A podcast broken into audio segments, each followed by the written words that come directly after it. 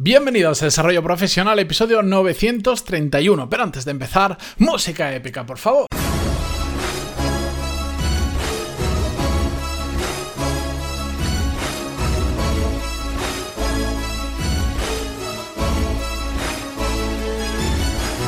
Muy buenos días a todos, bienvenidos. Yo soy Matías Pantaloni y esto es Desarrollo Profesional, el podcast donde hablamos sobre todas las técnicas, habilidades, estrategias y trucos necesarios para mejorar cada día en nuestro trabajo. En el episodio de hoy voy a agrupar diferentes preguntas que vienen todas relacionadas con el mismo tema. Últimamente estoy hablando mucho de, gestión de equipos y entonces siempre ocurre el, efecto de que cuando hablo mucho de un tema recibo muchas preguntas sobre ese tema, pues porque lo escucháis, os entran dudas, os sentís identificados o lo que sea. La cuestión es que desde aquí, en lugar de contestar a muchos emails por separado, que también los hago siempre, siempre por email antes de hablar en el podcast, esta vez los he juntado porque todos están muy relacionados. Así que desde aquí les doy gracias a Juan, Ana, Ernesto y Antonio, que son varios de los emails que he agrupado en este, ¿de acuerdo? Todos ellos eh, me preguntan sobre gestión de equipo porque lideran un equipo, tienen un equipo a su cargo y más o menos si tengo que sacar una frase de, que resume todos estos diferentes emails, vienen a decir algo así como, oye, Matías, ¿qué puedo hacer para mejorar el rendimiento de mi equipo?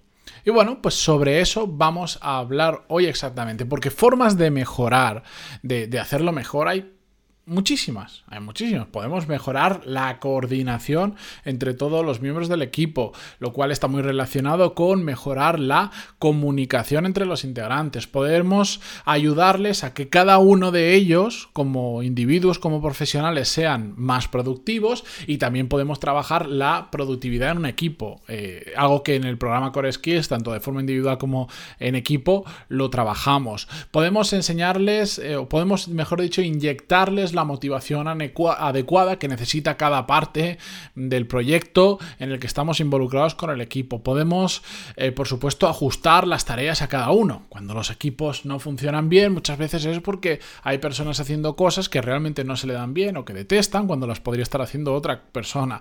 Podemos, por supuesto, mejorar los procesos en general de trabajo, eh, de reuniones y muchas otras cosas. Podemos eliminar puntos de conflicto que existan dentro del equipo. Bueno, esta es una mm, lista muy reducida. Todos los que trabajéis con más gente ya sabéis que hay mm, decenas, sino cientos de puntos que se pueden llegar a mejorar, pero la cuestión, y por lo que yo sé que todo el mundo me pregunta, es ¿por dónde empiezo? Es decir, ¿cómo priorizo? ¿Se pueden hacer muchas cosas? Sí, pero no todas afectan exactamente igual a los mismos equipos, no todos los equipos tienen los mismos problemas, algo que para mí, por ejemplo, eh, trabajar la productividad de la gente con la que trabajo les puede dar un salto brutal, igual para otro equipo no les da tanto eh, ese mismo salto, no se produce porque igual ya son mucho más productivos. Por lo tanto, no tiene el mismo peso para un equipo que para otro esa mejora. Mm, ¿Cómo empezamos? ¿Por, ¿Por, dónde empezamos, mejor dicho? Pues para esto, lo que yo hago en mi día a día, como yo pienso a la hora de mejorar a mi equipo, es pensar en los cuellos de botella que se producen dentro del equipo y esto, ojo, ahora, ahora entraré en hablar de cuellos de botella. Esto es solo una aproximación, como lo digo mucho. No es ni la única, ni tiene por qué ser la mejor en todos los casos. Pero es la que yo utilizo, es la que a mí me funciona muy bien y que yo espero que con esto os sirva a vosotros como base para empezar a, a priorizar por dónde mejorar el equipo. La cuestión, ¿qué son los cuellos de botella? Yo me imagino que todos os imagináis porque es una expresión que se utiliza en, en muchos ámbitos. Básicamente es aquel lugar por el que pasa una tarea, un trabajo o una persona que hace que vaya todo más lento y afecte al resto del equipo. O mm, expresado mejor, yo con ejemplos explico las cosas mucho mejor. Imaginaros que eh, yo soy capaz de hacer 10 tareas al día. Lo que pasa es que por la idiosincrasia, de cómo funciona el equipo o el proyecto, esas 10 tareas, antes de yo poder pasar al siguiente bloque de otras 10 o 15 o las que sean, tienen que ser revisadas una a una por eh, mi jefe o por un compañero que necesita dar la aprobación para que esté bien coordinado, lo que fuere, me da igual. Resulta que ese compañero solo es capaz de procesar 5 tareas al día, pero yo soy capaz de hacer 10. Ese compañero necesita dos días para revisar mi trabajo de un día. Y por lo tanto, esa persona se convierte en un cuello de botella. ¿Por qué? Porque es capaz de procesar menos de lo que yo soy capaz de generar. Y eso hace que no solo yo tenga que estar parado esperando a que él revise todo eso y tarde más tiempo. Para poder continuar con lo siguiente, sino que aquellas tareas que yo he hecho, imagínate que además tienen implicación que después se las paso a otra persona, esa otra persona no las va a recibir hasta que no las revise este jefe o compañero eh, que hace de intermediario, de supervisor, de coordinador o de lo que sea, y por lo tanto esa persona es un cuello de botella, tanto para mí como para el resto del equipo que debería alimentarse de esas tareas que yo ya he hecho. Eso es un claro cuello de botella. ¿De acuerdo? O em, ejemplos os voy a poner unos cuantos para que lo entendamos perfectamente. La, burocracia, o lo que yo llamo la burrocracia con dos R's de burro, que dedicamos un episodio entero, el 320, por si tenéis curiosidad. Ponéis pantalón y punto es barra 320 en el número 320 y llegáis a ese episodio. La burocracia también puede ser un cuello de botella muy grande. Si para mm, hacer determinadas tareas necesitas la aprobación de no sé cuántas personas, un papel firmado, una autorización y no sé cuántas historias, muchas veces esa burocracia se convierte en un cuello de botella. ¿Por qué?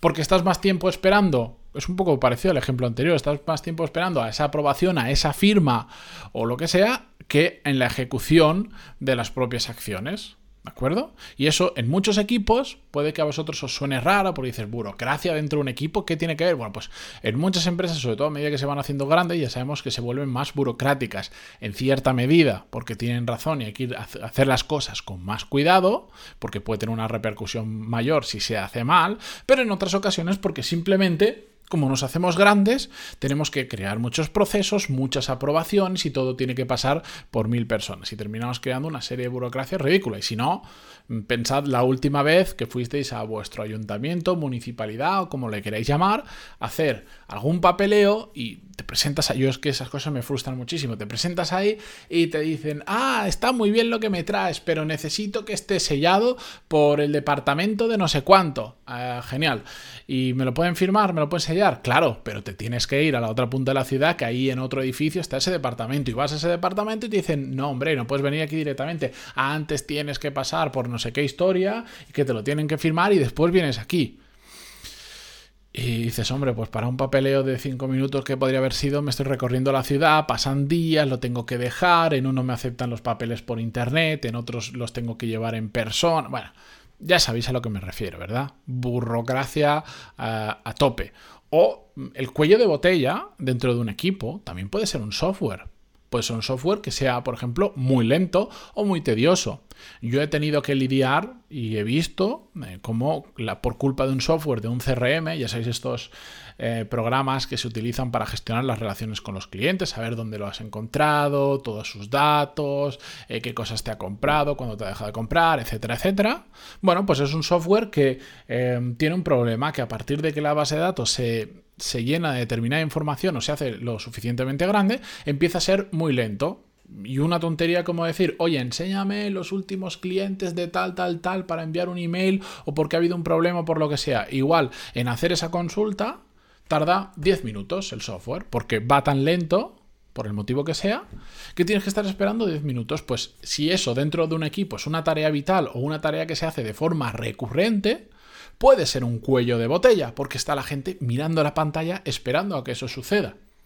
Esto, por ejemplo, la gente que se dedique a editar vídeos, no creo que haya muchos aquí, pero me entenderéis, cuando estás procesando un vídeo después de hacer la edición, que es, el es lo que hace que al final se genere un archivo que nosotros podamos ver, es un proceso que requiere de, mucha computación del ordenador mm, y lo que hace es que tu ordenador básicamente no puedas hacer nada más. Durante ese tiempo, salvo que tengas un super mega ordenador, el tiempo que se está procesando el vídeo, que suele ser mucho, ese tiempo el ordenador no puede hacer nada más. Pues si tú te dedicas a editar vídeos y tienes un mal ordenador o tu equipo se dedica, es un equipo de edición profesional de vídeo y, y no tienen los ordenadores adecuados, ¿Qué pasará? Que van a estar más tiempo muchas veces esperando a que el vídeo se procese que editando el propio vídeo. Que esto ocurre, ¿eh?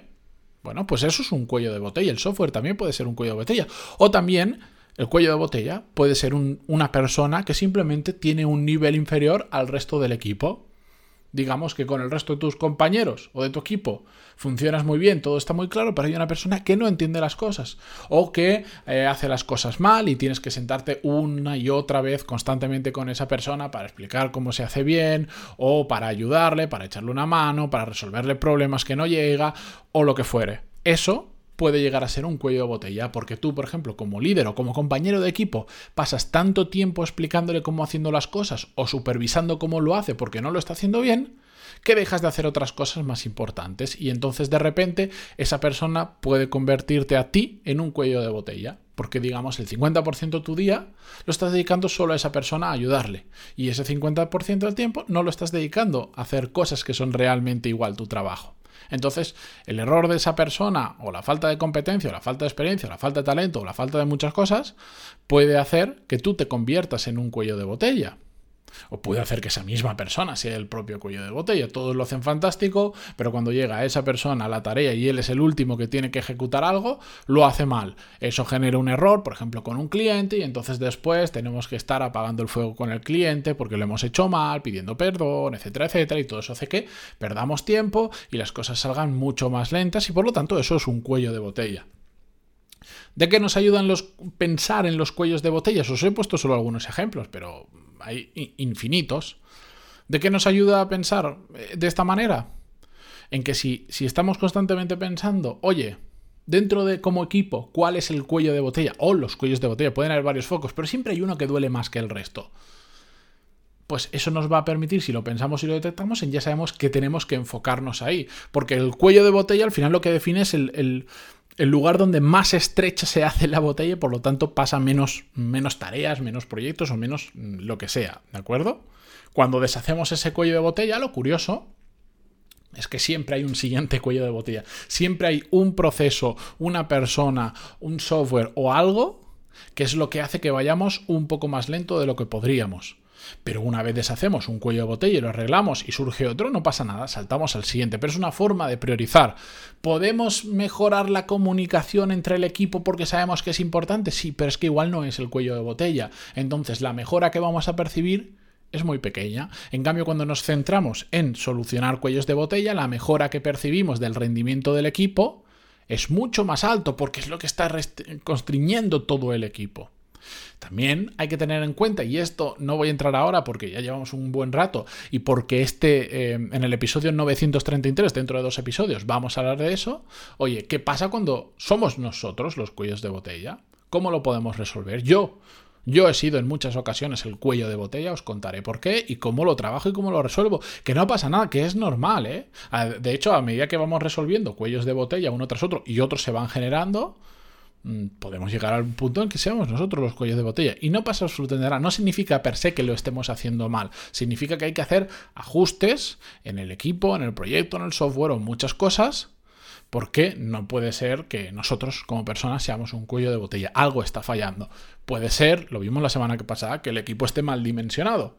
Que sea demasiado grande o demasiado pequeño y eso esté generando cuellos de botella. Bueno, muchos temas enlazados, ya lo sabéis, últimamente estamos hablando mucho de, gestión de equipos.